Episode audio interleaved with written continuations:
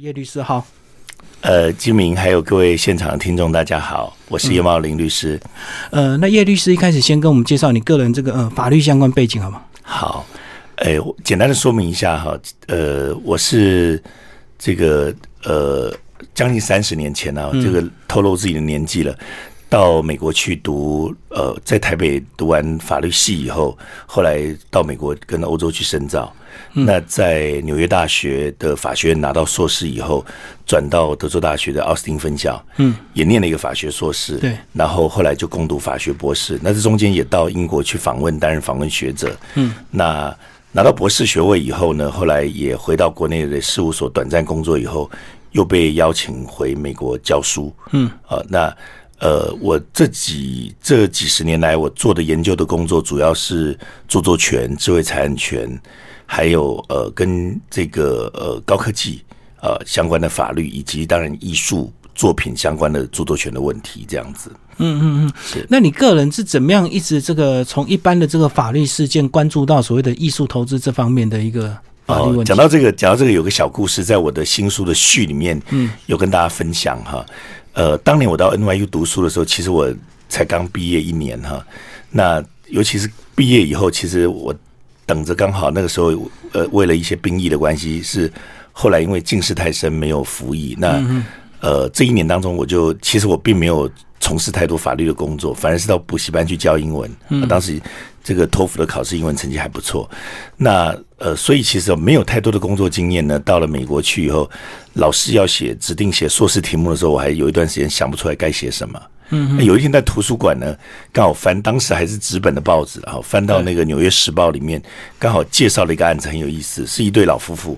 嗯，那这位老夫妇呢，从年轻的时候就很喜欢艺术，那经常去逛画廊，偶尔当然以他们有限的收入，也是呃存了一点钱，边收集一些画作、艺术品。呃，很遗憾的呢，当然结婚非常的这个恩爱呢，过了一段时间以后，这个老先生过世了，老太太就决定把他们手上的一些收藏整理整理，把它卖出去，卖掉。嗯、对，那这个案子为什么会这件事情为什么一个平凡的老太太卖画作为什么会上了《纽约时报》的文化版的头条？因为老太太的其中一幅画哈，透过一个画廊卖。那过去的做法，画廊的做法是他会拍那个正片，嗯，啊，拍这个幻灯片，然后寄给同业说，哎，我有某某画作，OK，有人委托要卖。那这个幻灯片寄到了那个美国西岸去，这这个老太太是在纽约住的，嗯，就寄到洛杉矶。诶，有一位在画廊工作的人，恰巧就是纽约赫赫有名的古根汉博物馆 （Guggenheim Museum） 以前的前馆员。嗯，他说：“诶，不对，这幅画好像是二十年前我们的失窃的失窃的一幅画。”对，然后通知了 Guggenheim，Guggenheim 当然就立刻发函给律师，就发函。这个时候律师登场了，律师发函呢给这个。呃，画廊也给老太太说这幅画其实是我们遗失的，那麻烦你还给我们。老太太呢就有话讲了，老太太说：“我当年跟我太现在是去逛画廊买的，我们也有购买证明。诶，他们保持的很好，很难得，所以各位记得购买证明要留好。”他说：“我们是正正当当在画廊里面买的，不是去什么查拉奇 boy，对，也不是偷来抢来的，我才是所有权人啊！因为这样就打了一个官司。这个官司的重点就在于说，到底这个。”呃，法律到底应该保护善意的买的人，还是应该保护原来的所有人？对，原来的所有人哈。那这个案子当然很有意思，打到了联邦的这个呃巡回法院，就等于我们的高等法院。那我当时就觉得，哎，这个案子有意思哦，我就开始去研究跟了解。哎，呃，那一二十年发生的，其实还蛮多案子哈。这样的案子，贵过这个各位可能在电视、电影里面都看过。OK，类似的情节。那呃，因为这样子，我就开始研究这个主题，所以那是快三十年前的事情了啊。所以从此以后，包括了我后来博士论文的研究，因为跟呃著作权跟艺术作品的著作权有有一些关系哈，在数位化的环境，在网络上怎么呈现啊？那所以也去了解各国的判决，哎，发觉的确是一个蛮有兴趣的领域啊。所以，所以这几十年来，包括我教学，后来。呃，在美国职业，然后再回到台湾来，其实这个这一块领域，我都一直很有兴趣的关注。但是我们现在事务所，呃，也担任一些画廊跟拍卖公司的法律顾问，对对对。所以相关的一些案子，当然我们也特别关注了哈。那刚刚金明兄讲到，的确没有错。其实，呃，这样状况还真的不少发生，有些是发生在藏家，嗯，有些发生在很遗憾的，可能是透过画廊卖的，画廊也被卷入了，嗯，啊，那那有些是所谓的艺术顾问，啊呃，这个中介买卖画作发生的问题，在我们这本书里面，就像刚刚金明兄讲的，我们我发觉我去演讲啊，过去四五年我去很多的画廊，甚至跟一些收藏家演讲，好，那也到画廊协会或到其他的机构去演讲。那演讲的过程当中，发觉其实懂艺术的人，其实一般来讲都不懂法律。那这也正常啊。我经常开玩笑说，我们这法律是这种卑贱的工作，交给我们律师来做就好了。嗯，法那个艺术界的朋友通常都是比较单纯，性情中人。对对对对对，所以他们也不太会说，真也不需要了啊。这个隔行如隔山，而且大家的术业有专攻。那但是透过这本书，我希望给他们一些。呃，法律常识让他们了解类似这样的问题。看完这本书不会成为法律专家了，但是让你从那个比较有趣的案子，各位如果有听过我演讲的朋友们，大家都知道我习惯用案子来讲法律。嗯，一方面生动，二方面也具体。第三个就是，其实这里面收集的有，我开玩笑说，可能有三分之一到一半可以拍成电影啊，都非常精彩。故事有时候曲折了一起。OK，那。让人家觉得拍案叫绝的也蛮多的，对，因为主要是它单价高，所以它牵扯的利益或牵扯到技巧就很高端，就对。哎，您您提到了没有错哈，嗯，呃，我们在法律上、刑法上有个名词叫犯罪黑数了哈，这个呃民民事上也类似有类似这样的状况，意思就是说，真正你看到哈，法院审理抓到犯人的那个犯罪，可能只有这个整个。冰山的一角而已。对，其实真正发生纠纷的，或者发生这个刑案的比例蛮高的。那刚刚金明兄讲的也是实际上状况，就是说大家不会为了三五万块的画作打一场官司啦。嗯，这个说真的不敷成本的，而且中国人或华人的世界里面，其实也讲究人情啊。嗯嗯。那艺术圈，这个金明兄是专家就知道，艺术圈其实不大。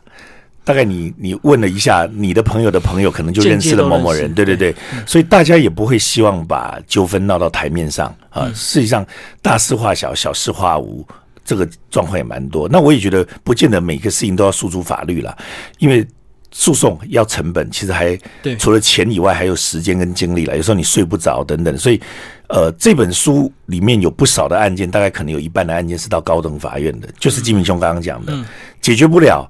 单价很高，对啊，所以我开个玩笑说，国内比较重要的藏家的纠纷可能都在这本书里面。但我呃，我们的目的不是要铺人的这个呃。之短，或者是故意提到一些八卦的消息了哈，因为这本书我们写的方式都把人名给略去哈，尽量的精简。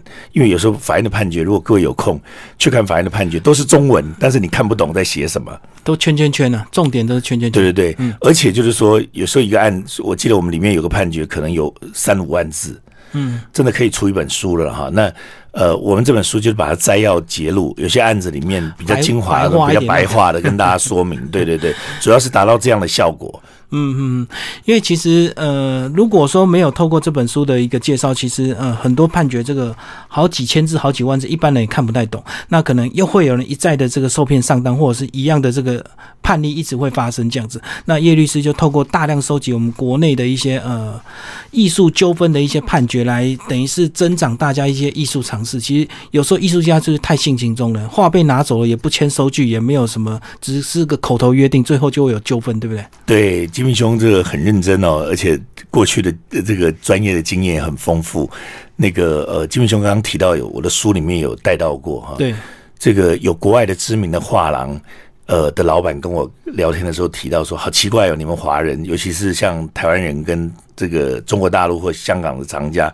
哎，买一个房子，各位想想看，你买一个房子，买一台车子哈，买一个几十万的车子，买一个几百万、上千万的房子，怎么样呢？你会去调查他的权状，你会调查他的所有权，你可能还透过专业人士的协助，比如说律师或者是所有的不动产的这个经纪人，对，哦，做出了一些调查报告，然后甚至你还会怎么样？你过户的时候，你还会找土地登记代理人，OK，把这个完整的，而且现在又更精密。如果你是透过像比较大的中介公司，它还有什么？还有履约。担保对不对？还有建金建金的担保公司来介入，对不对？确保说你钱付了要了，这个的确产权能够过户清楚。哎，可是哈，最后华阳老板跟我讲说，你们华人好奇怪，他在台湾他发觉有些藏家这个买买一一幅这个画作艺术品可能上千万，怎么感觉让他们到菜市场买菜，钱给对方了，或付了一笔定金几百万上千万，哎，其实连个收据都没签呢。有时候一个很简单的订单几行字，或者用 Line 交代一下结束了。OK，那万一将来发生这个呃纠纷，对，包括可能是款项的纠纷呐，也可能是对画作的瑕疵有纠纷、有意见呐，对不对？交给你的话，你觉得哎哪里有污损啊等等的，也都没有载明清楚了。那呃，也因为这样，其实有些本来可以避免的纠纷就发生了。那这个是要先提醒我们的有对艺术收藏或艺术品的呃买卖交易有兴趣的或。从事这些相关行业的朋友们能够了解、能够注意的。嗯，叶律师先把这本书的这个六大章节先帮我们稍微区分一下，区分一下嘛。好，这六大章节哈，那个金明兄刚刚提到的，我想我们主要大概区分第一个，大概就是提到那个呃伪作的问题了哈。对，这个呃，大家有时候买东西，今天早上我听了广播节目，刚好是有一位名广播主持人有有在电视节目里访问一位师大老师，刚好就在讲。拍卖的时候，有时候你买到伪作、赝品、好假的东西，那怎么这怎么处理？好，这是我们其中的一个章节。另外，当然有提到一些所有权的纠纷。有时候，哎，到底这个画廊卖的画到底是画廊的吗？好，就好像这个呃，我自己的家人过去有人经营这个呃中古车、二手车的买卖。有时候你到二手车的公司去看车子，你心里可能会想：哎，这部车到底是不是？二手车公司老板的，还是说呢是他买来的转卖的，还是说是有人寄卖的？寄卖，哎，对，那这种状况，其实在国外也经常发生，在画廊、在艺术界也是一样。那这个可能就会有所有权的问题啊。嗯，有时候是艺术家本身寄卖，有时候可能是别的艺术顾问本身寄卖，有些是可能收藏的藏家长转售寄卖。嗯，那甚至还有一些是所有权，就是哎。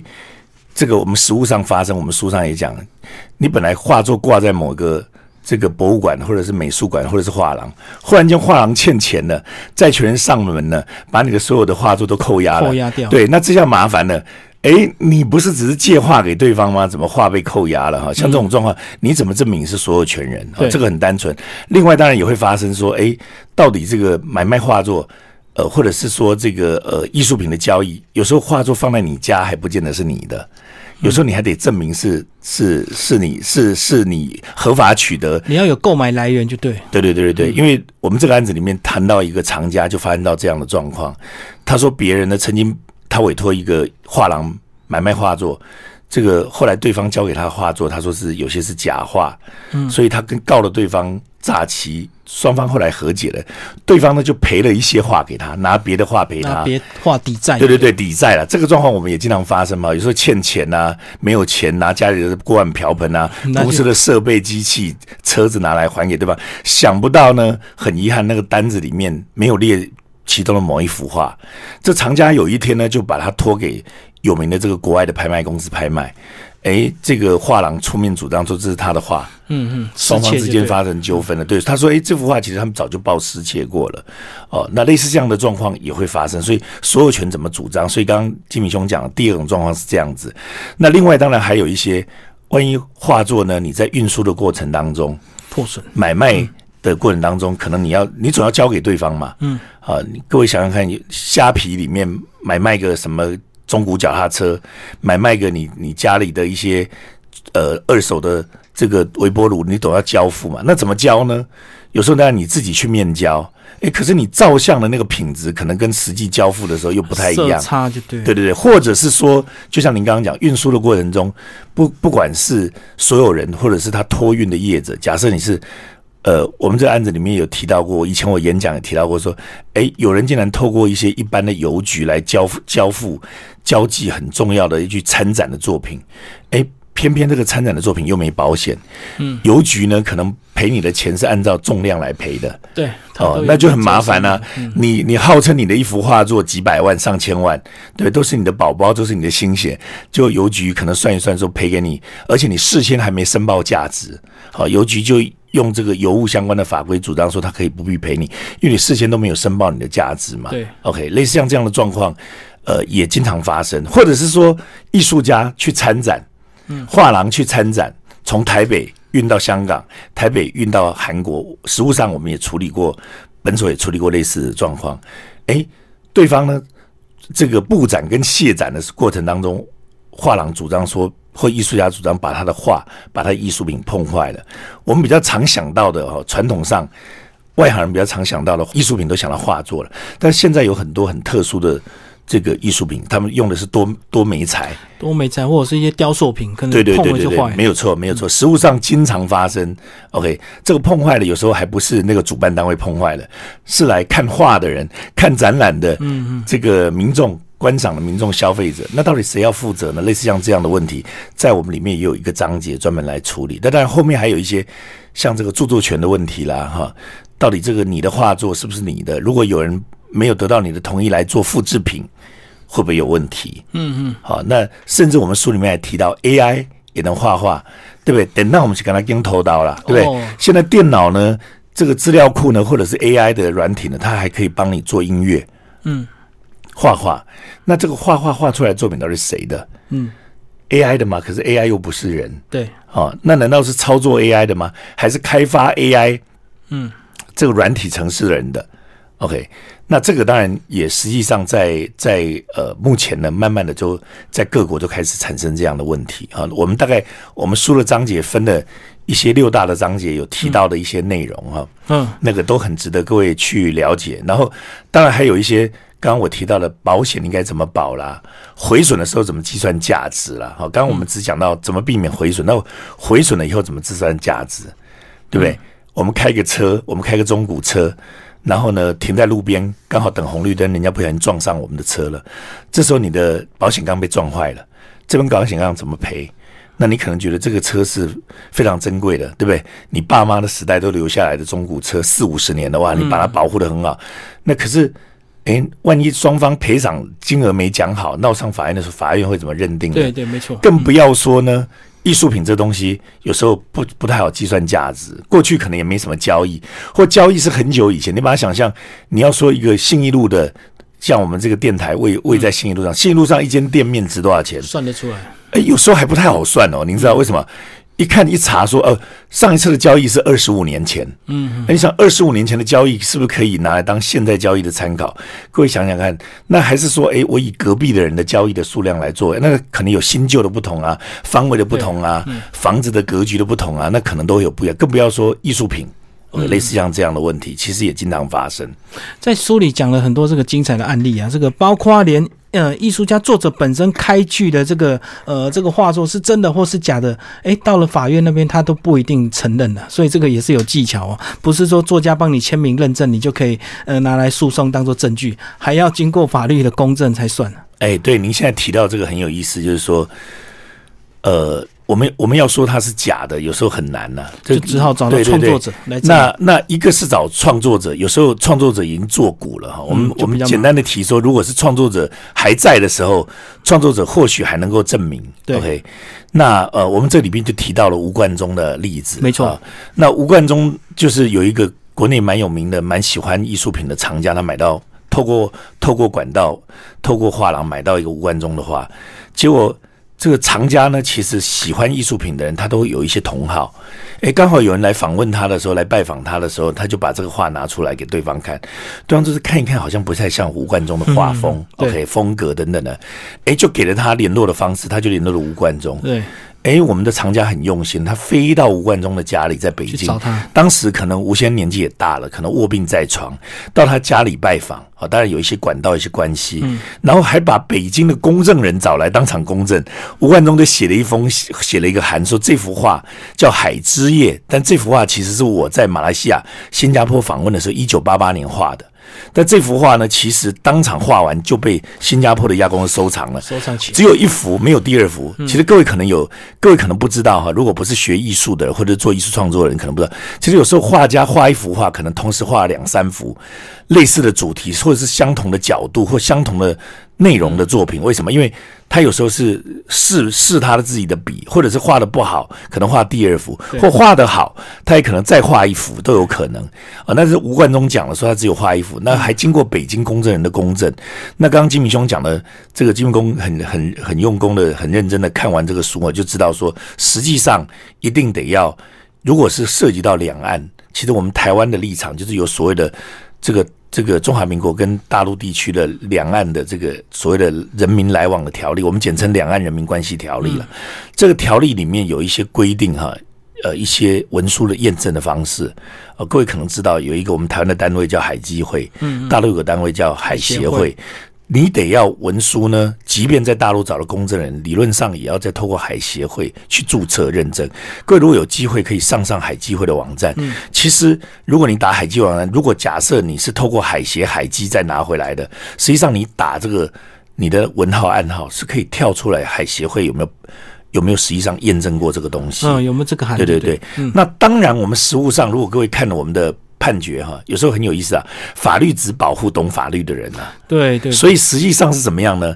诉讼的攻防上，那要有懂得这个法律规定的律师，可能主张就提了说：对不起，你的这个吴冠中的这封亲笔信没有经过什么公证人公证。好，假设这是一个。另外一个就是说，好，就算有公证，但是没有经过海协海基，所以不应该作为证证据。对对对，他的证据有，请法官就排除这个证据的这个这个采信。喂，哎，有些法官如果采比较严格的标准是会这样，但刚刚提到说法律只保护懂法律的人，所以有些时候对方当事人也不懂得提啦。好，那有些时候有，有些时候有什么律师可能也没有办过这种呃跨海的这种诉讼，说因为有涉及到文书的验证，那类似像这样状况，你没有提，呃，就没有反驳，那法院通常有时候也会比较宽松的把它采信，也会有这种状况，就把它认证就对，对。但简单的讲呢，就是说，我们发觉对于两岸，尤其涉及到大陆的文书的验证，法院采取的标准，还有我们的法令的标准是比较严一点。如果是这个华人他在海外，哎，其实海外的验证就没有这么的要求。为什么？为什么？因为我们有驻外的单位啦。嗯嗯。啊，如果今天假设是呃是朱德群的话，好了，我们这个书里面也提到一个朱德群的两幅朱德群的画的纠纷。OK，那朱德群的画的话。如果今天你在法国，呃，朱德群的家人在法国有个基金会，啊，那你如果透过法国的基金会那边的呃呃这个鉴定，如果有法国的公证人公证，或者是甚至更严谨一点，你透过我们驻外单位，我们台北驻法国的巴黎的，比如说经济的文化的办事处那边有所谓文书的验证，那拿回来台北。基本上都能够被采信，因为我们的文书验证也等于是公证的效果。对，所以这个还是要真的懂法律就对了。理解没有错，您刚刚讲的没有错，就是还是认不认证，有时候就是看你律师的这个攻防。对对对对对，所以呃，有时候有时候真的有点麻烦哈。您刚刚讲到验证，或者是说这个只是文书的部分，那那个刚刚在采访之前，金明兄也提到说，还包括这个有时候鉴定真伪哈，也是一个问题。对对对对，嗯，有时候这个法院还要去传一些相关单位来验证，可是通常都得不到答案，因为没有人愿意为这个一些民事纠纷去做验证。这样，对我们碰到有几个案件，呃，在书上有收录的哈，各位也各位如果有机会去看这本新书，呃，是典藏文化出版的哈，嗯，那呃呃，这个这个里面的案子就有一个案子提到说，其实应该说有好几个案子提到说哈，比如说藏家他可能跟某些国内的专家，不管是这个学校的学者，OK，专门懂得古古文古文物的，或者书画的，OK，或者是跟所谓的国内的这些一级的这种呃呃呃这个博物馆或美术馆，像这个故宫博物院啊，或者是历史博物馆啊，他可能跟里面的一些呃里面的一些呃专家专家们，可能有一些呃私交，私交好，可能私底下对方。或许啦，或许私底下对方也跟你讲说，哎，他觉得这个有什么问题，哎，可是等到诉讼上哈，法院就说对不起啊，对方已经说那个口头不算，那你要不要传证人来？或者是如果你有鉴定报告啊，那那当然可以采信。那法院通常一发函都发给哪些单位？各位你可以试试看啊，但是但是等于试了，应该几率都不大。比如你发函给故宫博物院、历史博物馆啊，也有发函给台师大。OK，发函给台艺大、北艺大，OK，台师大的某老师、北艺大的某老师，其实对方回函通常会是这样，就是说不好意思，那个不是我们业务范围哈，那我们目前没有做鉴定。但哈，跟各位报告，目前的当代跟现代的作品呢，国内目前现在有呃一个机构，他们呃蛮乐意。来进行鉴定，但也是才刚开始了哈。今年的年初才刚开始，是中华民国的画廊协会，嗯，好，那他们他们可以邀请外面的学者专家一块来参与做鉴定。那当然，这个得这个付一笔费用了，但是这个费用我相信比国外的一些费用要低很多。那另外国内还有一些呃艺术家自己有成立一个呃呃类似基金会或鉴定的，有做鉴定的服务的，像呃我所了解的朱明文文教基金会。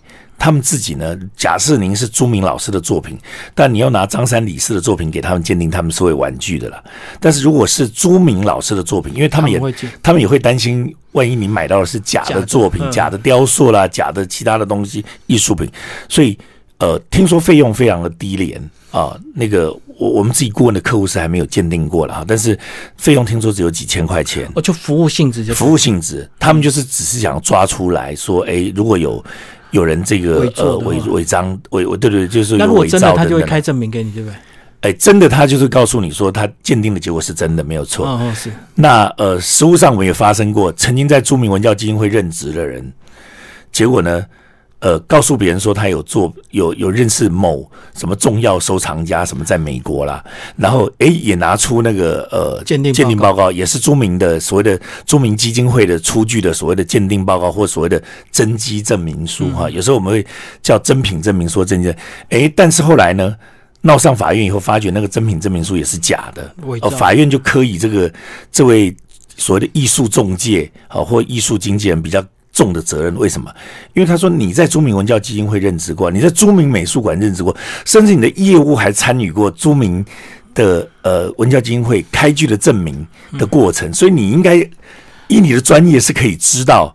朱明的文教基金会，他开立证明怎么样？怎么会上面签名的人签名的不太一样呢？或是有错字？这个明显的错误，你应该有你的专业可以判断。嗯，OK。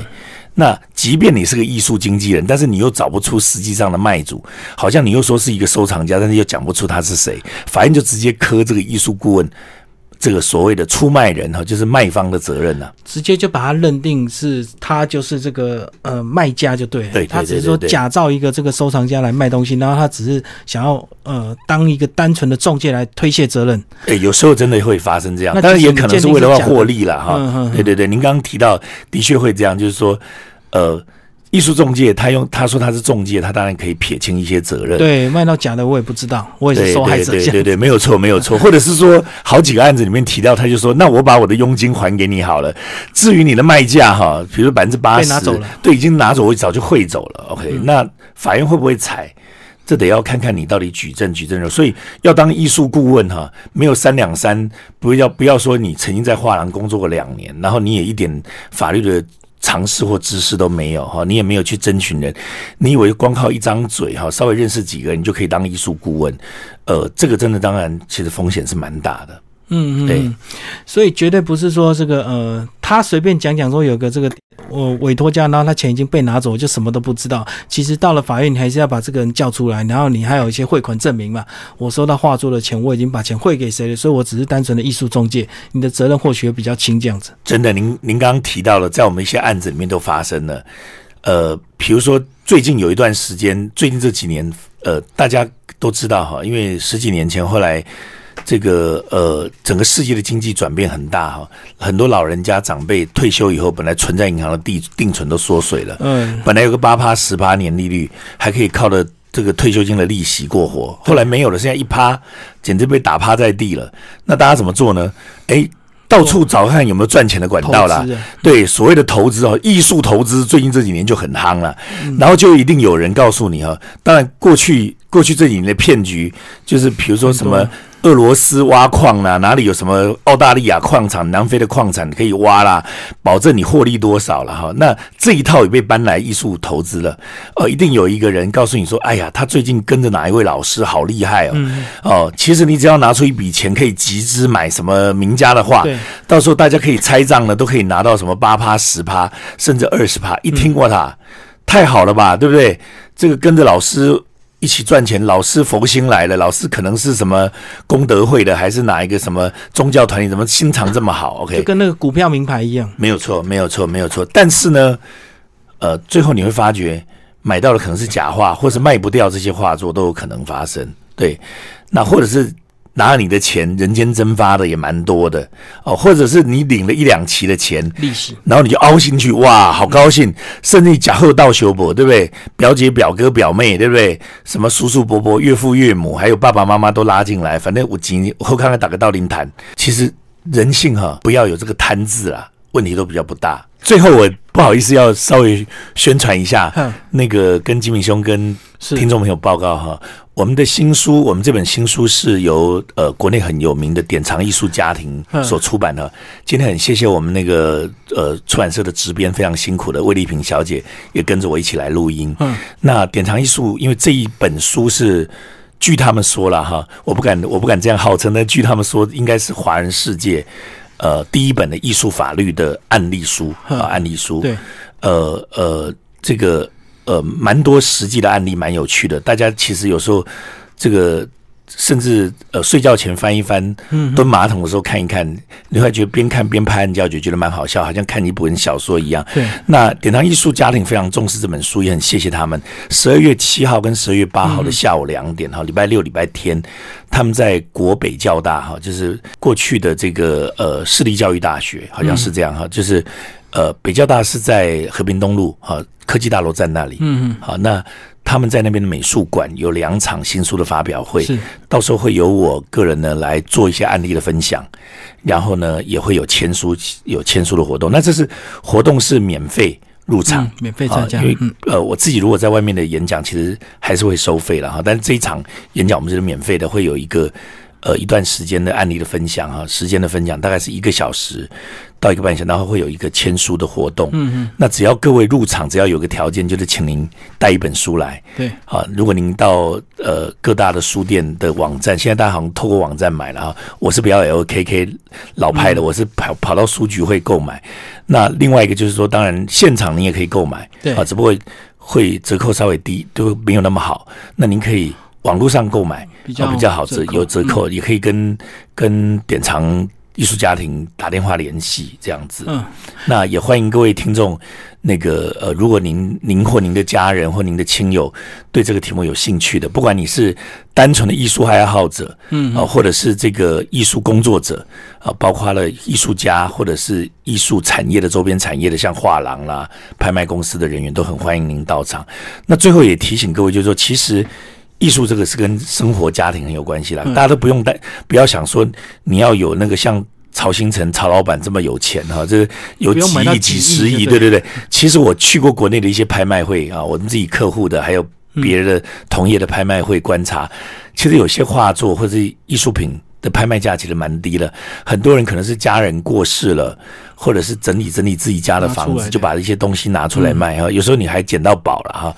什么？我看有些原作只有五千块开始起拍，啊，我还觉得比那个你到历史博物馆、美术馆去买那个复制画的价格还便宜呢。复制画可能还有上万的。对对对对对，所以所以其实各位呃可以去，如果有机会，不妨去利用假日哈。呃，我自己很敬佩的一位。这个呃，艺术收藏家哈，这个呃，是一位退休的这个广告界的名人哈，嗯，这个高级主管是那个刘明浩刘老师，他也是国内的这个藏家协会的副副会长，他就讲说，其实去看画廊，去参加拍卖也很好，也很好啊。为什么？免费的咖啡可以可以喝，然后免费的冷气可以吹，而且你还可以。知道学习到很多有趣的艺术的知识跟尝试，我觉得真的一举好几得啦。所以也欢迎各位听完这个节目以后，还有听多收听那个金明兄的相关的这个呃节目的录音以后，多去画廊走走，多去看看画，我觉得陶冶心情，然后也了解一下国内的这个艺术创作。的这个呃呃艺术家们，他们目前创作的这个呃内容到底在哪里？而且国内很多年轻艺术家，他们一开始的画作都都是从几千开始啊，然后二三十年后变成大师。所以说，如果你有眼光的话，其实真的会挖到吧？对，刚刚休息的时间，那个金明兄跟我讲说，他访问都会特别针对那个一些呃艺术界的新人，比较年轻的艺术家来访，我觉得这个挺好的。其实各位如果认真的收听。应该就在金明兄的节目里面就会挖到宝了哈，知道哪一些艺术家有什么新的作品，不妨透过好奇 OK 不了解，然后听了节目以后产生好奇，嗯，然后进而去了解这个艺术家本人跟创作，然后是。亲近他的作品，或许你会看到跟你的基调、跟你的跟你喜欢的风格很相近的艺术作品，而进而收藏也不一定。